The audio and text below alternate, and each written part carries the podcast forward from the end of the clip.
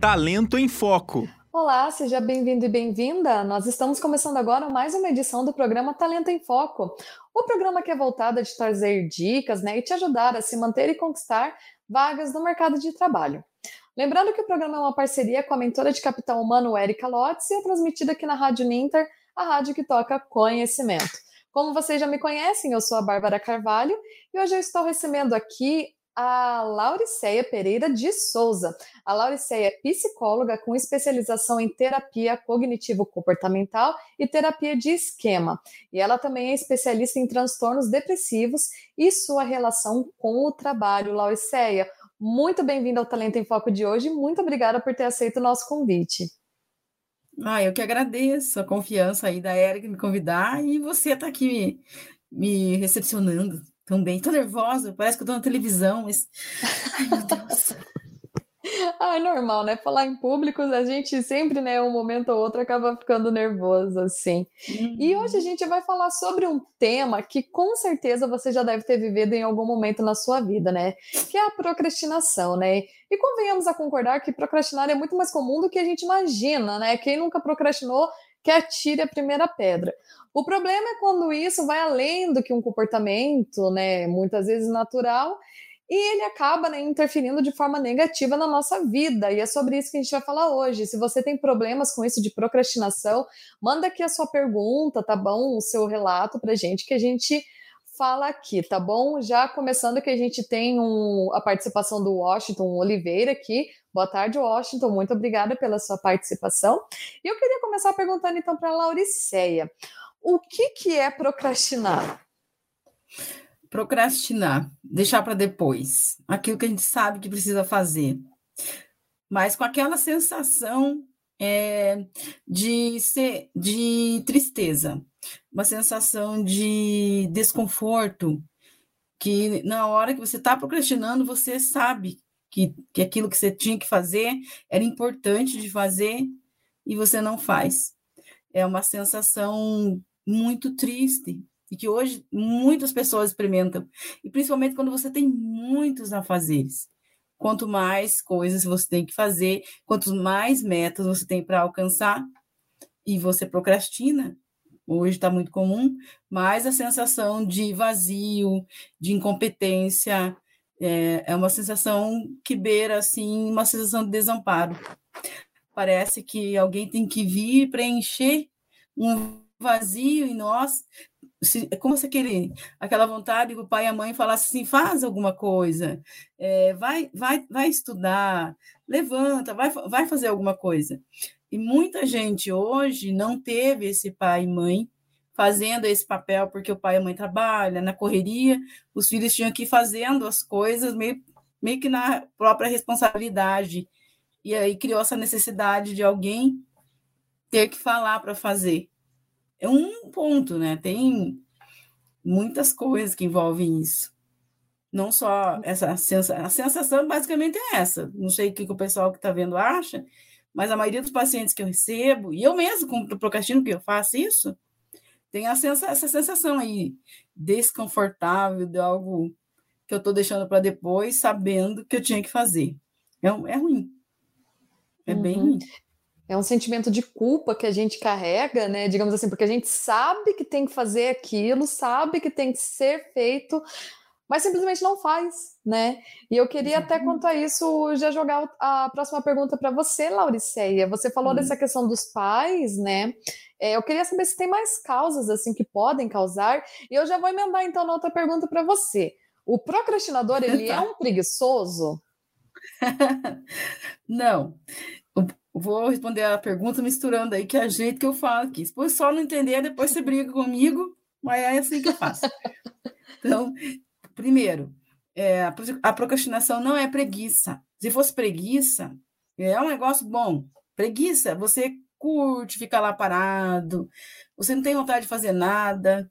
Preguiça é aquele negócio assim, tem que ir para academia, por exemplo, se você se dispõe aí, e você não vai, você não vai, você fala assim, eu mereço. Ah, eu mereço não ir hoje. Aí você fica sem ir. Fica faceiro lá parado, o corpo lá pedindo e você não vai. Quando você procrastina, você tem objetivos bem mais concretos que só a questão de ir para a academia, e você pega e não faz. A sensação de culpa, que nem você falou, falou bem, isso mesmo, a sensação de culpa não acompanha o preguiçoso, porque se acompanhasse, era uma beleza. Porque o preguiçoso, eu tenho a, a, uma fala que é assim: quem, quem, quem tem preguiça não precisa de inimigo, porque o preguiçoso nem projeto ele põe para fazer. Se ele tem lá o compromisso de ir para academia, foi porque alguém foi lá, matriculou ele e disse: Você vai para academia porque você não está tá mal de saúde. E ele não vai, mas ele sente conforto. Não é a mesma coisa. A gente pensa que porque está procrastinando é preguiçoso, e essa sensação de se sentir preguiçoso é que gera a sensação de culpa. Então, se você tem essa preguiça e você consegue falar, nossa, tenho preguiça, sou preguiçosa, e tá, fica confortável, ah, sou preguiçosa mesmo, então tá bom. Não é a mesma coisa. Era bom se fosse, mas não é. E a, a procrastinação, ela também pode estar ligada a algumas doenças, que a gente precisa também estar é, tá investigando. Às vezes você tem um quadro, está iniciando um quadro depressivo. Uma pessoa ansiosa, ela é bem agitada, ela faz tudo, ela pensa tudo para ontem, ela, ela fica cansada, mas ela é ansiosa. A ansiedade, quando você tem uma aqui fazer algumas coisas ou precisa de alguns resultados que não dependem de você, é muito comum que se você não conseguir realizar o que você esperava, você deprima. Por isso que uma coisa está ligada com a outra. O ansioso, em algum momento, se não tratar a ansiedade, vai deprimir. Aí a, toda a energia dele vai baixar, todo o cortisol que estava lá, até tóxico, é, impulsionando os movimentos do ansioso, ele vai se transformar, ele vai reduzir, cair, cair, cair a taxa, você vai começando a ficar lento. Aí você fica você vai saber que você está entrando numa depressão quando, quando você procrastina, mas não sente culpa, aí sente cansaço. Você está deixando de fazer, você olha que tem para fazer, só que você não tem energia para fazer. Normalmente é uma frustração por não ter conseguido alguma coisa que você lutou muito e acabou não dando certo por conta de um, coisas externas. Não foi o seu esforço. Eita, travei aqui. Misericórdia. Deu uma travada aqui que eu vi, mas o que, que eu não. O que, que vocês não ouviram aí? O esforço, até o esforço ouviu? Sim, a gente ouviu tudo, pode continuar. Ai, que bom. Que eu vi que eu travei, pensei, vocês não devem ter ouvido. Então, não, pode continuar. É bom investigar quando você fica muito ansioso para fazer as coisas, faz parte. A ansiedade é, é, ela, é, ela faz parte do ser humano, a gente precisa até ter, ela é energia. Quando ela aumenta de tamanho, que é quando a gente começa a não dormir bem, a não acordar bem, a, não, a comer muito, a comprar muito, comportamentos que ficam diferentes do nosso normal, a gente tem que ficar atento, porque é possível que logo em seguida venha um quadro depressivo e a procrastinação é como se fosse assim uma dos indícios assim que a gente precisa avaliar. Ah, eu acho que eu estou ficando deprimido, porque eu começo a não fazer nada, mas eu não tenho energia. Uhum. E, sinto culpa, só que aí eu tenho culpa, mas sem energia. Aí, ao invés de eu me distrair com alguma coisa que nem preciso fazer, eu nem me distraio mais com essa coisa. Eu simplesmente não faço mais nada. Fico só olhando tudo que tem para fazer e não faço mais nada. Depressão pode acompanhar aí, a, a, a procrastinação pode fazer parte. É, TDAH. TDAH e TDAH. Porque TDAH é um TDAH que não tem ele, ele, não é, ele não é tão agitado de fora como parece. Ele tem dificuldade de ele é, ele é lento, no, você olha para ele parece parado, e mais dentro ele está sempre com muitas ideias acontecendo e colocar muitas ideias, muitas vontades e não e colocar em prática nenhuma. Uhum. TDAH, TDAH é agitado, agitado, ele ele ele quer fazer muitas coisas, ele ele fica cansado, ele vai atrás de uma coisa, esquece que foi, tem uma diferençazinha, mas dos dois jeitos, procrastinar faz parte da disfunção química do TDAH, porque o TDAH tem disfunção química, ele precisa de correção. Correção de comportamento pode ser através de treino, e muitas vezes precisa ir da medicação para estar ajudando. Isso vai depender de uma avaliação neuropsicológica, que é, com testagem se, se entende que grau que está e o que, que precisa se fazer. O neuropsicólogo faz isso, o, o neurologista vai dar, vai te encaminhar para o neuropsicólogo realizar esses testes. Aí você descobre Então, tá, eu tenho, eu sou procrastinador, mas é porque eu tenho uma demanda, uma demanda química, que o TDAH é uma demanda química. A depressão já é diferente, ela vai aparecendo. Mas TDAH não. Se você sempre foi assim, TDAH não conquista muitas coisas, então é fácil saber se era assim. Ele, ele é muito rápido no entender, mas não consegue colocar em prática, porque é viciado em dopamina. Então, tudo que. a dopamina que entra, ele, é como se ele sugasse toda a dopamina e ela, e ela fica, ela sai ela é muito rápido para não ter o efeito, como uma droga mesmo. Então, tudo que dá muito prazer, ele faz muitas vezes, entedia, e aí ele procrastina as coisas. Então, ele não consegue concluir projetos, é, não consegue concluir é, estudos. É difícil ser TDAH, e muita gente é, não sabe. Porque agora que se começou a falar sobre isso, a procrastinação basicamente acompanha o TDAH, e é com controle químico. E a depressão, a ansiedade primeiro, a depressão é um dos casos. E outro, que é bem comum, é que não está ligado tanto a uma doença, que nem uma doença química, como depressão, até ansiedade, quando descontrolada, é a pessoa se sentir não merecedora. E aí é, é, triste, porque é assim, você veio lá de uma situação de vida muito pobre, ou muito, ou, ou, você tinha uma família até que tinha recursos, mas a família não te validava, porque queria que você ficasse sempre como a família pedia. Então, quando você tem projetos, você vai, você faz, você acontece, quando você dá certo, você tem uma parada, uma parada para refletir, mesmo que não perceba. Essa reflexão vai levar você a certas conclusões que você não entra no teu consciente e você começa a entregar trabalhos de qualquer maneira, autossabotagem, é, é, é, é mais ou menos isso. Então, o procrastinador tenta o quê? Não entregar os projetos que ele precisa entregar para crescer mais. Ele coloca um teto para o crescimento dele. Como isso é mais comum, isso também é muito difícil da gente perceber. A gente tende a olhar os nossos fracassos atribuindo as, as situações. Então, foi o colega que não era legal comigo, daí eu tratei ele mal, o gestor que não foi com a minha cara depois que eu cresci, o parente que tem inveja de mim, por isso que ele fala coisas para mim eu acredito nele. Nunca sou eu que estou com medo, é, é só o medo de crescer, porque eu nunca fui validado, eu não me sinto pertencente a uma classe superior para ter direito a uma coisa melhor e acontece em todos os setores.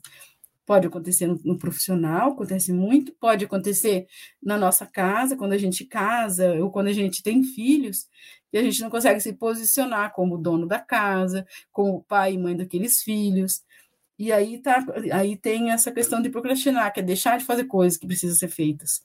Além de se acompanhar a culpa, você não tem muita clareza. Por isso que é mais comum que você consegue perceber que você está deixando de fazer, já é, você sabe que está deixando, né? Agora, é isso, de não se sentir validado e não se sentir merecedor, mesmo com todos os esforços, eu acho mais triste da procrastinação, porque leva a pessoa a perder todos os esforços que ela empenhou. É como se ela só funcionasse se ela tivesse uma necessidade de fugir, de conseguir, conseguir sair de uma situação difícil.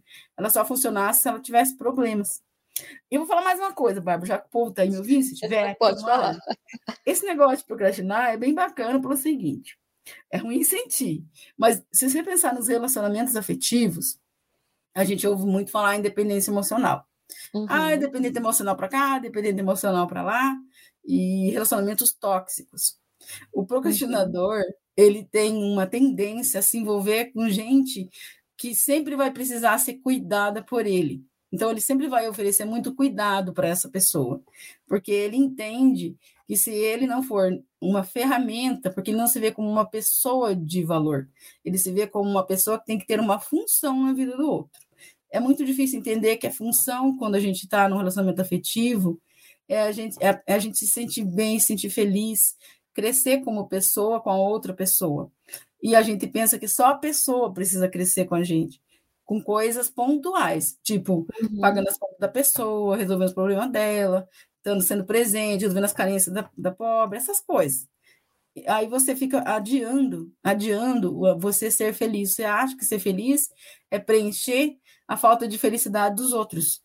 Isso também entra em um perfil procrastinador, porque são pessoas que só crescem se ela sentir que o outro não vai embora. Então, num casamento que a mulher, ou mesmo o homem, num relacionamento, que casamento hoje está difícil. Minha filha mesmo diz que vai morar junto, não vai casar, que não é casar, morar junto. Como eu sou velha, para mim, morar junto era casar. Mas, enfim, então, quando você tem um relacionamento, mesmo que você mora junto, você tem algumas coisas que, que precisam ser trocadas. Quem é que troca quando você quando não se sente merecedor? É mais ou menos isso daí, Bárbara. Muito bacana isso que você falou, Lauriceia, dessa questão da validação, porque eu lembrei de uma matéria que eu li um dia falando sobre isso, de procrastinar, que falava realmente, né, que isso que o procrastinador não é um preguiçoso nem nada, e a psicóloga, né, na, nessa matéria que eu li, ela falava que a procrastinação tem tem uma ligação muito forte com baixa autoestima, que nem assim no emprego. Você às vezes enrola para entregar alguma coisa no seu emprego porque você acha que não vão gostar, porque nunca tá bom, né? Uhum. Aquilo é aquela necessidade da validação também, mas é né, de um outro lado, como você falou, é do lado da baixa autoestima, né? De, de achar que não vai ser bom né, que não vão achar bom e tal. E é muito interessante isso que você falou. É, deixa eu mandar boa tarde aqui para o Márcio Oliveira também, que está acompanhando o nosso programa hoje. Muito obrigada pela audiência. E, Lauriceia, eu queria fazer uma outra pergunta também que agora eu pensei, né? Você falando da sua experiência como psicóloga, principalmente na pandemia, desses dois anos que a gente passou. A gente sabe uhum. que muitas pessoas tiveram que mudar o seu estilo de vida, principalmente quem pela primeira vez foi trabalhar com home office. Né? Uhum. Né? Você acha que as pessoas, é, disso da pandemia, pelo medo do futuro, da incerteza do que, que ia acontecer, você acha que elas aumentaram mais isso da procrastinação? Claro que aumentaram. Aumentaram pelo seguinte: quando você está com medo, você paralisa. Você já uhum. pensou? Você saber. É muito contraditório. Mas quando a gente tem um perigo iminente que, de morte, que a pandemia veio e trouxe essa sensação para todo mundo.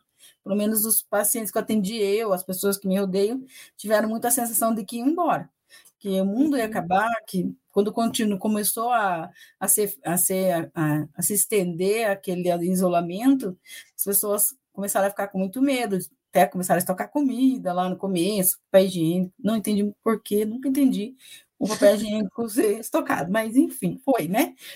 A gente, a gente ficou muito estranho. Então, nesse período, se criou muitos é, medos, muitos receios sobre a própria vida. Quando você tem que preservar a vida, nosso aparato psicológico, embora a gente pense que é muito evoluído, mas ele é, ele é bem semelhante aos antigos, bem antigos, lá do tempo, lá dos dinossauros, a gente tem um aparato psicológico que é de luta ou fuga. Ele se prepara para o pior, então ele faz o nosso corpo parar. Quando você tem uma crise de pânico, por exemplo, que foi muito comum depois da pandemia, eu pelo menos recebi muito, muitos casos assim, é a tua, é teu medo que está tão grandão que você teu corpo, a tua mente paralisa teu corpo para evitar que você tenha um AVC, que você tenha um problema pior. Então, a mente está sempre protegendo o corpo para ele poder viver mais e diz que evoluir. A gente sabe que evoluir já é um negócio difícil para o ser humano, mas a gente tenta. Eu que, eu que trabalho assim na área sei que é difícil. Gosto do ser humano, mas a gente evoluir precisa de mais tempo ainda que a vida que a gente tem curta. Mas, enfim, é essa aí que a natureza acredita, que a gente vai evoluir. Então, o corpo fica preparado para parar. Pensa, se eu tenho que parar, eu tenho que guardar, como é que não vou é, procrastinar? Eu vou é, usar o menos possível de força, planejar o menos possível. Só que na pandemia, por conta do isolamento, essa, esse procrastinar ele ficou mais, talvez, no, no âmbito do, do, da depressão. A pessoa começou a deprimir. E então ela não fazia as coisas, porque o medo era tanto. Uhum que ela achava que ia acabar, principalmente profissionais liberais, que dependiam aí de, de coisas que eram feitas, que tinha que fazer presencial. Quem estava e quem também trabalhava em empresa tem, tinha o receio de não ter mais o sustento, além da, de, da morte iminente aí por um vírus que você não conhecia, não tinha vacina, não tinha nada. Então, uhum. foi mais uma coisa de deprimir do que procrastinar pode ser que o comportamento de, procrastina, procrastinação surgiu, mas foi mais assim, paralisar. Paralisar, porque que adianta fazer projetos? Não sei como é que vai ser amanhã. Então, a ansiedade ficou num nível tão alto que a única coisa que a mente conseguiu fazer para o corpo estabilizar era deprimir. muitas, muitas pessoas mesmo deprimiram.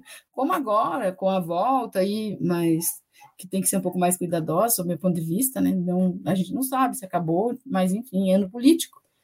Tudo pode acontecer, né? O povo vai soltando que você sai sem máscara. Mas ainda acho que a gente deveria cuidar, porque eu vejo os meus pacientes que são médicos, enfermeiros, contando dos hospitais aí, tem bastante gente que começou a ter mais casos de Covid e depois parar de usar máscara. Né? Mas, enfim, fica aí só uma dica. Quem quiser ouvir isso, ouve. Depois que a gente começou a voltar timidamente, para sair de casa de novo e enfrentar o mundo, aí sim, você vai ver procrastinação. Agora, porque agora você fica com aquele. Agora, você já era complicado se validar quando o mercado estava tranquilo, você imagina no momento atual, em que a gente tem guerras acontecendo, é, talvez um, uma doença aí que a gente nunca imaginou, além da, da, da do, do, do Covid. Então, muitas coisas estão contribuindo para que a gente pare de fazer coisas, pare de é, se sabote. Muita gente está se sabotando por medo, mas tem que avançar, está com medo de avançar, porque já não se sente validado. E num mercado que parece muito competitivo e a gente não se valida, o que, que a gente tenta fazer? Depender de alguém. Lembra que a gente procrastina com a sensação que vem alguém e de repente fala, vai, faz, faz isso, faz aquilo. Então, é muito comum você ou depender. O psicólogo hoje também solicitado, estamos em alta, graças a Deus, o clínico, né? Para ele poder orientar. Ah, o trabalho da, da Érica muito solicitado, porque quanto mais eu tiver de ferramenta que me dê segurança, mais eu vou me sentir, vou fazer. Só que daí eu vou bater na trave em algumas coisas. Se eu já não me validava antes, agora com, competindo, hum, eu vou, vou, depender de ferramentas que eu já tinha antes e não utilizava. Então, vou ter que aprender a utilizar agora. Então, agora eu vou ter que aprender a ouvir o psicólogo que fala: vai lá, criatura, vai fazer atividade física. Não, se desafie, sabe? Eu tenho uma atividade que eu falo para os pacientes, eles não fazem. Falo que faz, eles não faz, eu sei que não fiz, está tudo bem. Tem isso, né? O povo mente para nós, mas a gente não é bobo, não que, que, é, que, que é atividade? É você sair, eu, e, e é tão simples isso, é você sair quando tiver frio, não, não se expor ao frio lá e ficar doente, né? Mas sair quando tiver frio, ou, ou sair para atividade física com, com a roupa quente, e quando começar a sentir calor, não tirar. Não tirar a blusa. Continuar com o desconforto que o calor, o calor vai, vai dando. Você sai caminhar, fazer qualquer atividade quando está frio, você sai cheio de roupa, esquenta, você tira para poder sentir alívio. Não dá esse alívio para o corpo. Para começar, a, você começar a acostumar com os desafios, com os desafios que, que a gente tem na vida. E esse é bem simples. Esse é um desafio. Se você faz academia, fazer uma atividade com peso maior, ou uma atividade lá funcional com mais tempo, isso também vai te dando casca. Você, a gente, infelizmente, nós precisamos do desafio para poder avançar. A gente só procrastina porque a gente aprendeu que se eu deixar lá para o último momento, eu vou conseguir entregar de alguma maneira. Fome, não vou passar. Não vou. Vou fazer tudo lá no último momento, porque a gente não quer o desconforto. Quem se sente invalidado, quem tem baixa autoestima, lida muito mal com as frustrações, com as dificuldades que a vida impõe. Se você está num relacionamento ruim, o medo de ficar sozinho é maior do que a vontade de ter uma vida autêntica. Você vê as pessoas sozinhas e você pensa, estou sozinho, você gosta das pessoas aí, coitadas, sozinhas, então eu não vou pagar o preço de estar no relacionamento de verdade. Mas é tão contraditório que graça tem estar num relacionamento que não é de verdade só para estar sozinho. Se você está sozinho do mesmo jeito, sozinho com alguém, é mais dolorido ainda. São medos que temos de. Não é? É verdade. Um relacionamento ruim é pior do que estar sozinho. Sozinho uhum. você está bem. Está com você, mal para você, você vai fazer, mas uma hora você percebe né, que está fazendo mal para você. Agora, com outra pessoa, te boicotando ou tá com gestores que não te valorizem, chega no trabalho por, por esse medo que eu disse que agora estamos, você não, não coloca teu talento, teu potencial todo ali e você não é validado e vai se vai fazendo cada vez menos. Sabe, você sabe do teu potencial, você sabe o que você pode entregar, e você não entrega porque você ganha mal, mas você não fala para você mesmo, não, não vou entregar esse trabalho aqui porque não merece, mas eu quero esse salário porque eu dependo desse trabalho, eu tenho medo. Então, o que, que você faz? Ao invés de entregar o teu excelente, porque você é excelente, você entrega uma meia boca, que é a meia boca que o trabalho merece. Mas quem é que está entregando meia boca para um trabalho que merece meia boca? Alguém que disse que ia fazer 100%. Essa contradição entre o que você disse que ia entregar e o que você está entregando porque você merece mais, mas continua no lugar, vai te gerar um, uma sensação tão ruim de pessoa que não consegue avançar, que não consegue criar, que não consegue fazer, que é mais caro do que, do que você ir lá entregar um trabalho com excelência, mesmo num lugar que você não queira ficar, encarando o lugar como caminho. A gente tem que encarar as coisas que a gente precisa fazer no percurso como caminho para outra coisa. Assim você vai procrastinar menos quando a procrastinação estiver ligada, não for química, né, com a questão lá do, do, uhum. TDAH, ou com uma depressão severa aí, mas quando a, quando a, a procrastinação é por validação, por baixa autoestima, e é fácil de saber isso, tem sentimento de culpa? Pode, pode contar. É baixa autoestima, porque o sentimento de culpa não acompanha o procrastinador que tem doença como o TDAH, por exemplo. O que acompanha é uma sensação de que ele, ele não quer fazer. Preguiça. Sempre que sentimento for de preguiça, tem alguma questão atrás ali. Ah, eu, tô, eu tenho preguiça. É diferente de quando você tem medo de coisas diferentes, de coisas novas, de criar, e fica dependendo. O que a pandemia trouxe foi isso. Por isso que a gente vê tanto hoje as pessoas falando sobre, ah, não consigo fazer o que eu preciso fazer. O que, que é? Ela está num trabalho ruim, porque o momento atual é de, de ter medo mesmo, ela não sai, que ela não pode, e ela também não acha que vai ter outra coisa para ela. Então ela fica lá entregando meia boca nela. Do meu ponto de vista, perde tempo. Porque quem entrega meia boca vai construir uma reputação meia boca, sendo que a pessoa não é meia boca. E hoje é assim que funciona. Uma carteira assinada ou um PJ bem feito, não adianta você mostrar um papel para um lugar que vai te contratar, você tem que mostrar quem competência. Competência é o que falam de você. E falam. E já falam mal fazendo bem. Se fizer ruim mesmo, que o resultado está mostrando que é ruim, está lascado. Então não é muita vantagem. Ô, Érica, Érica, Bárbara, eu vou ter que vou ter que encerrar, porque eu tenho paciente cinco horas. Você falou que era meia horinha, né? Não, perfeito. Eu ia até... mais, mas não posso. perfeito. Eu vou deixar aqui então um finalzinho, Lauriceia, para você se despedir então aqui dos nossos ouvintes de hoje. Primeiro, muito obrigado, Bárbara, porque você me deixou à vontade, estou com vergonha. Né? Eu não fiz maquiagem, nada. E obrigado também, pessoal, que estava aí ouvindo. E se você sente que é um procrastinador, venha me deixar mais rica, sendo meu paciente, que eu ajudo você. E se você não quiser fazer comigo, faça com alguém que você tenha, que você goste, um, um, terapeuta que você se sinta confortável, mas vai cuidar disso, criatura, porque a gente já é um país pobre. Eu sei ainda não sendo validado, nós vai para onde? Nós precisamos das forças de trabalho para gerar recurso, o país vai cada vez melhor, para a gente lutar por educação, para a gente poder ter uma qualidade de vida satisfatória e não andar com aquelas caras tristes por aí, achando doença psiquiátrica, porque estamos assim agora. É tal, eu tenho bipolaridade, porque eu sou um ansioso mesmo, para com isso.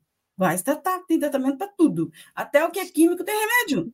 Então vamos parar, pensa, reflete, que a gente que faz o, a grana girar é que faz o mundo mudar, porque nós somos capitalistas, não adianta, a gente quer outras coisas, mas nós é capitalista mesmo.